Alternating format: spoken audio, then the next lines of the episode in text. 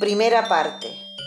Los seres humanos no nacen para siempre el día en que sus madres los alumbran, sino que la vida los obliga a parirse a sí mismos una y otra vez. Gabriel García Márquez. Capítulo primero. La misma piedra. Durante mi infancia, muchas noches, las más oscuras que recuerdo, me despertaba el silbido del ataque de asma. Por debajo de la puerta de mi cuarto se empezaba a colar la luz. Eso quería decir que mamá se había levantado una vez más y se iba a la cocina a tratar de respirar. Escucharla me producía un deseo incontrolable de respirar profundo, de respirar por ella.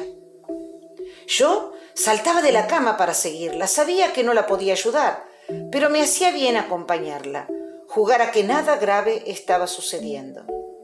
Manteníamos charlas alegres, o mejor dicho, yo le contaba cosas y ella se divertía con mis ocurrencias, porque no podía hablar. Me encantaba recitarle las poesías que me enseñaba mi abuela. Imitaba su voz y sus gestos. Le contaba las cosas que me enseñaban las monjas en mi escuela. El tiempo pasaba como en una sobremesa de un día cualquiera. En algún momento hacía efecto la medicación y las dos volvíamos a la cama. Mamá nunca pedía que me fuese a dormir. Ella sabía que yo no iba a pegar un ojo hasta que el silbido desapareciera, hasta que volviera a ser una madre completamente viva.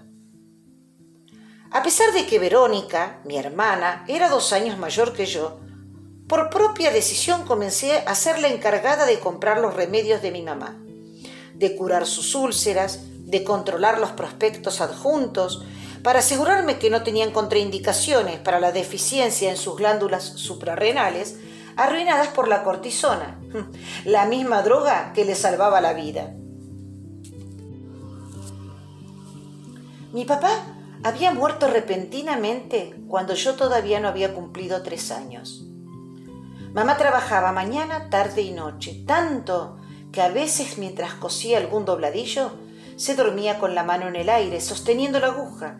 Eso nos causaba una risa tremenda a mi hermana y a mí. Las carcajadas despertaban a mi madre, que se reía un rato con nosotras y después volvía a coser. Para todos los que la conocían, era una mujer de hierro. Solo yo sabía que era de cristal y me daba cuenta de su esfuerzo. Pero ella nunca se quejaba. Así que yo no podía ser un estorbo para mi mamá. Creo que jamás me vio llorar. Tal vez por esto, desde muy chica, busqué resolver mis problemas sin pedir ayuda. Poco tiempo después de morir mi papá, mi abuela me había regalado el mejor vestido del mundo para mi muñeca. Era brillante, lleno de encajes y adornos, bien de princesa. Mi muñeca, a pesar de los pelos apelmazados y el ojo azul hundido, se veía hermosa con él.